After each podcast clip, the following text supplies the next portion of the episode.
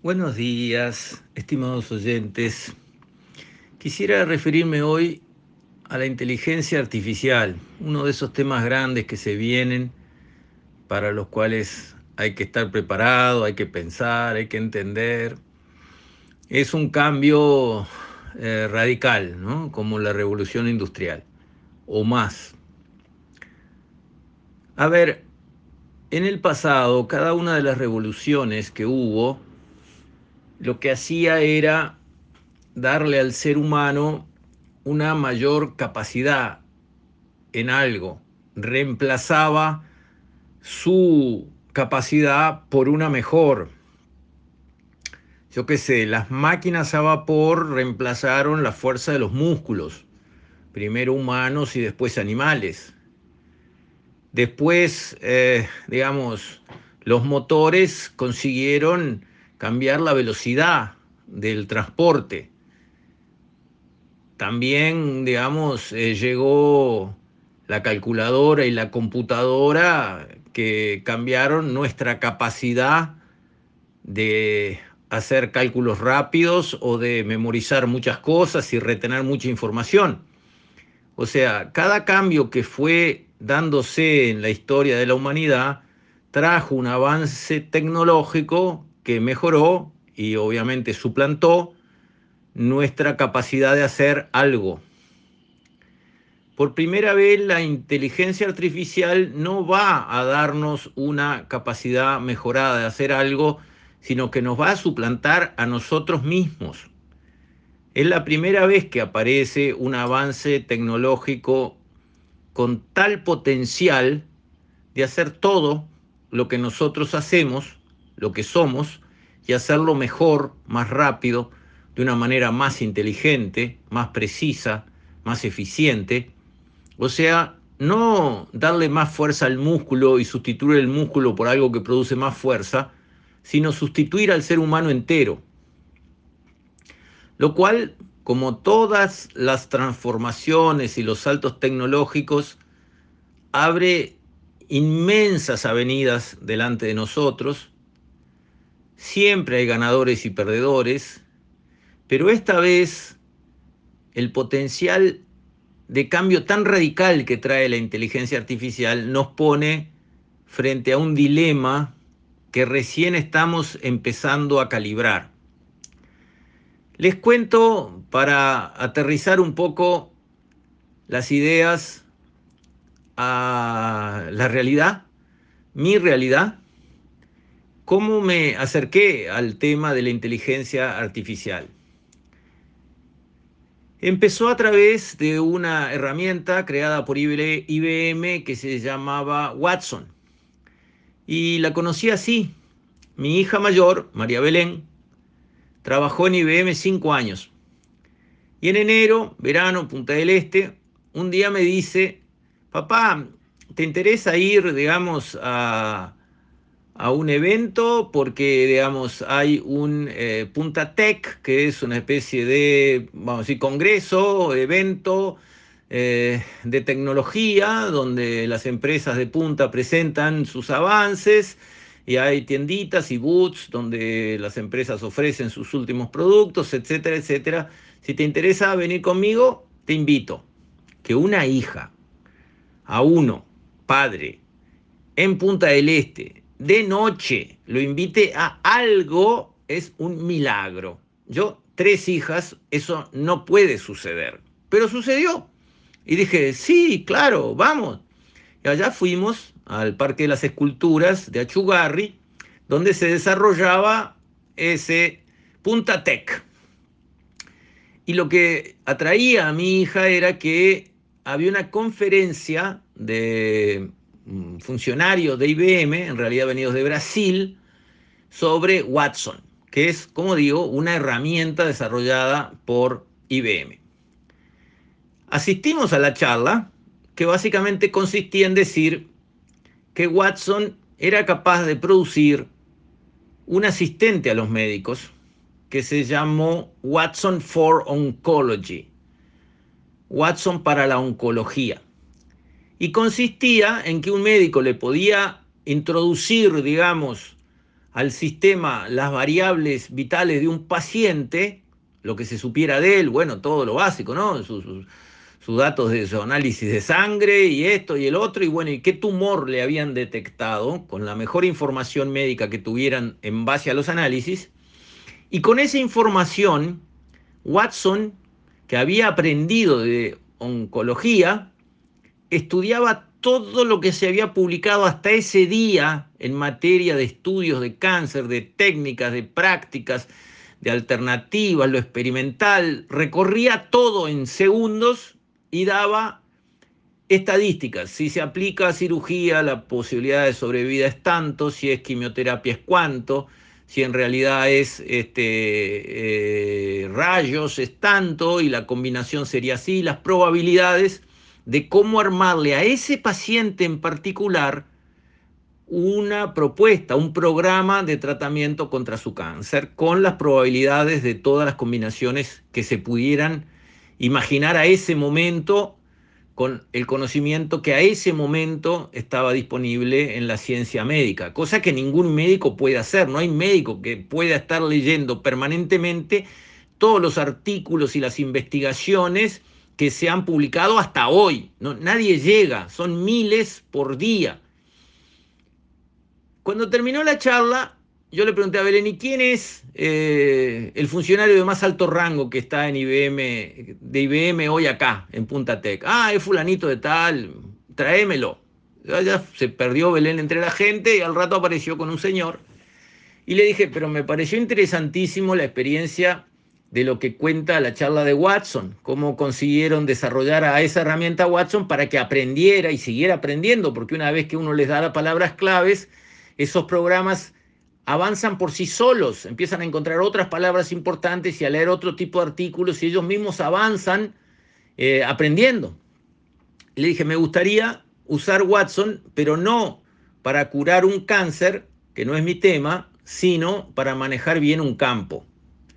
En el caso de un humano, de un paciente humano, lo que hacemos es achicar o anular un cáncer.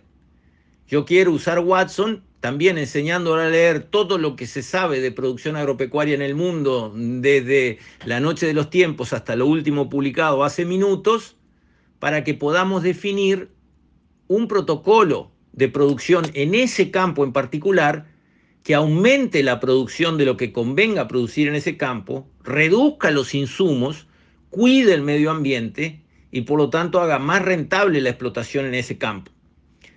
Este funcionario me contestó, ah, qué lindo, pero para eso, pero se precisa mucha información para que Watson trabaje. Le digo, bueno, información de cáncer tenemos publicada con suerte de hace 100 años, creo que menos. Información de agro, 10 veces más, 100 veces más, 1000 veces más, no sé cuántas veces más que la que hay publicada en cáncer, pero le aseguro que hay mucha más información publicada de agro que de cáncer. En varias unidades de medida más, seguro. ¿En serio? Me dice, por supuesto. Ah, entonces sí se puede.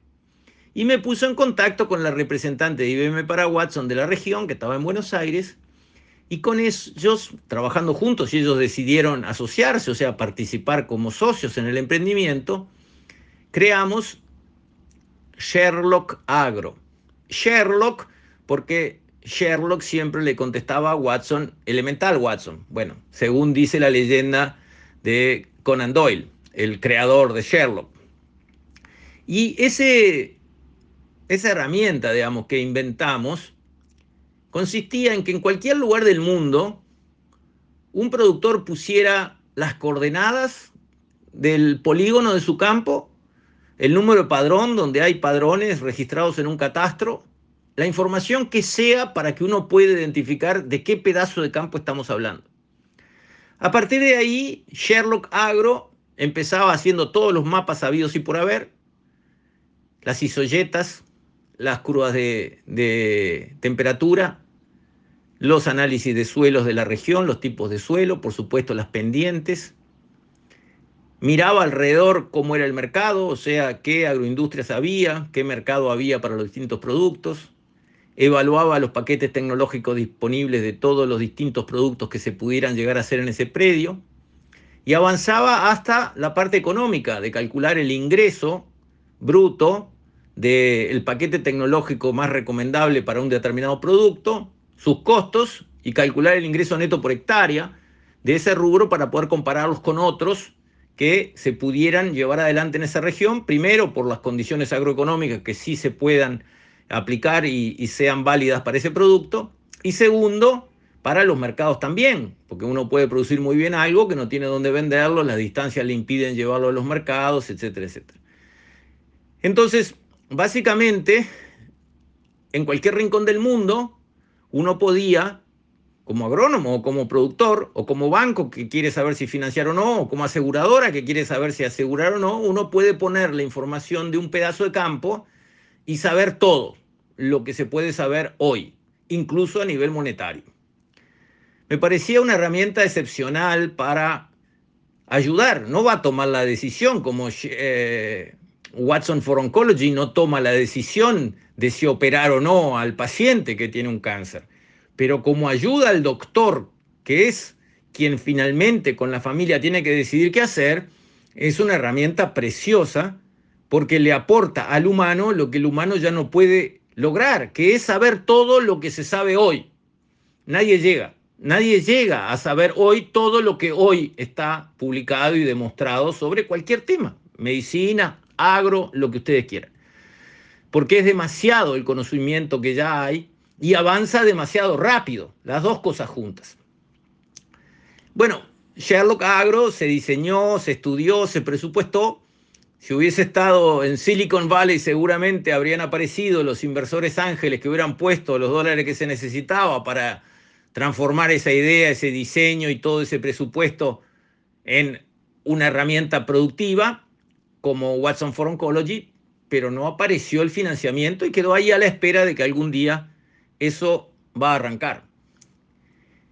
Eso ya era inteligencia artificial, porque Watson aprendía.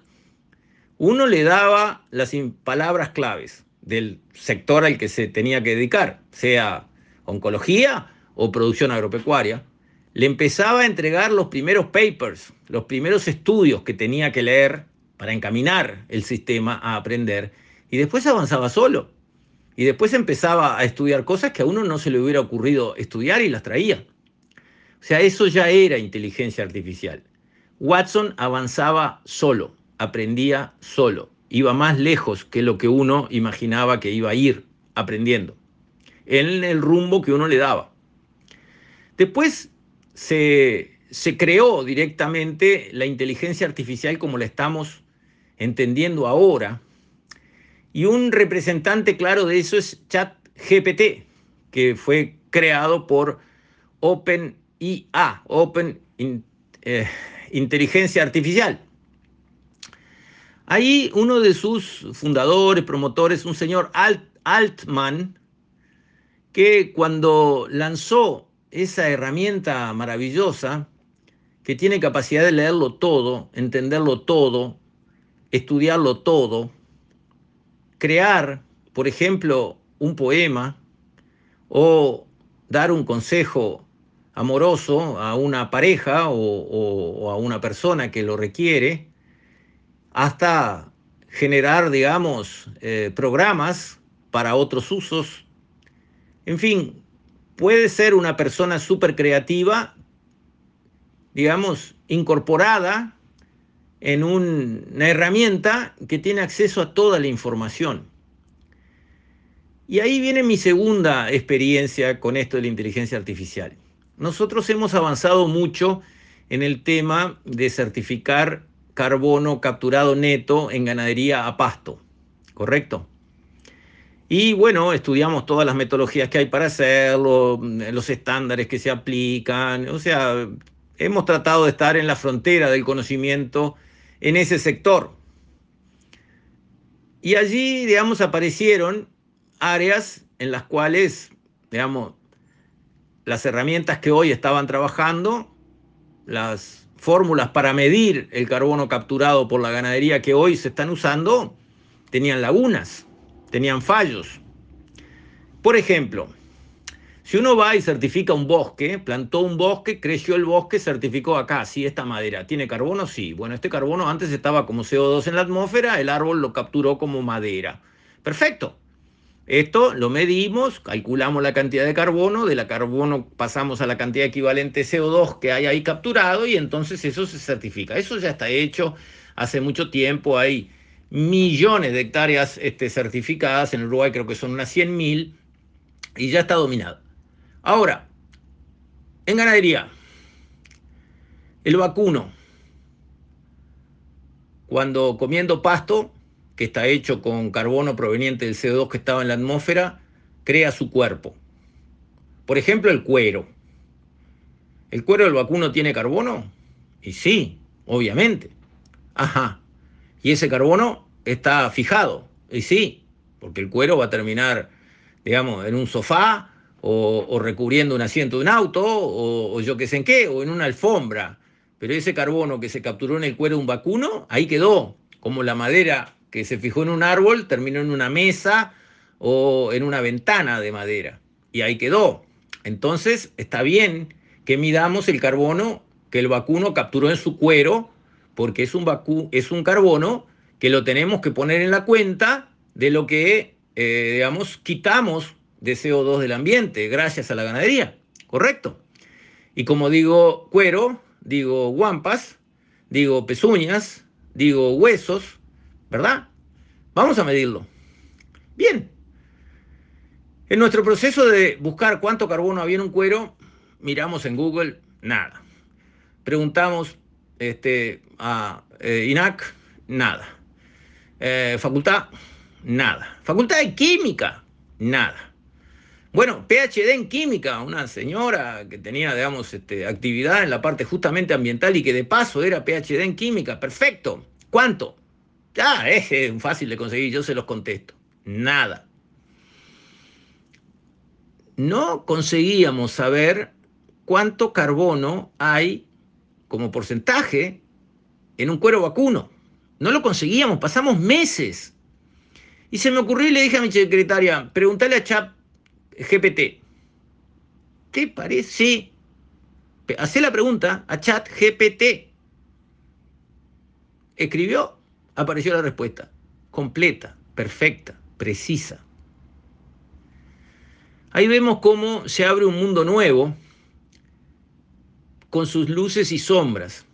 Este señor Atman, el digamos, directivo, no sé si dueño o parcialmente socio, no, no, no sé, pero sí uno de sus líderes claramente, de OpenIA, que digamos, fue la desarrolladora de Chat GPT, dijo, tenemos que esclavizar a la inteligencia artificial o ella nos esclavizará a nosotros.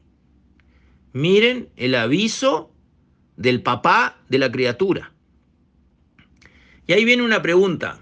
¿Y cómo hacemos con una inteligencia reducida, como es la nuestra, frente a lo que se viene con la inteligencia artificial? para imponerle límites a una inteligencia superior. ¿Cómo lo conseguimos? ¿Cómo se hace? Porque yo, ingenuo de mí, pensé durante muchos años, bueno, mientras las máquinas tengan un enchufe que podamos tirar del cable y adiós, hasta ahí dejarlas crecer. El día que no tengan enchufe, agarrate, Catalina. O sea, que no las podamos apagar, por decirlo de una manera bien, bien sencilla, cuidado. Pero ahora resulta que está clarísimo que lo que se viene no lo vamos a poder apagar. No vamos a poder poner la tecla off. No vamos a poder desenchufar el cable de la pared para dejarlo sin energía eléctrica y que se queden a oscuras ahí quietitos y muertos. Eso no es lo que viene. Entonces, un tema apasionante. Los países están tratando de empezar a legislar lo que no entienden del todo y no saben muy bien cómo, porque siempre está la reacción legislemos y pongámosle normas a esto, lo cual tiene sentido, pero para hacerlo bien hay que saber mucho. Y ahí está el problema, sabemos muy poco. Un tema para reflexionar. Con esto, estimados oyentes, me despido. Hasta la próxima, si Dios quiere.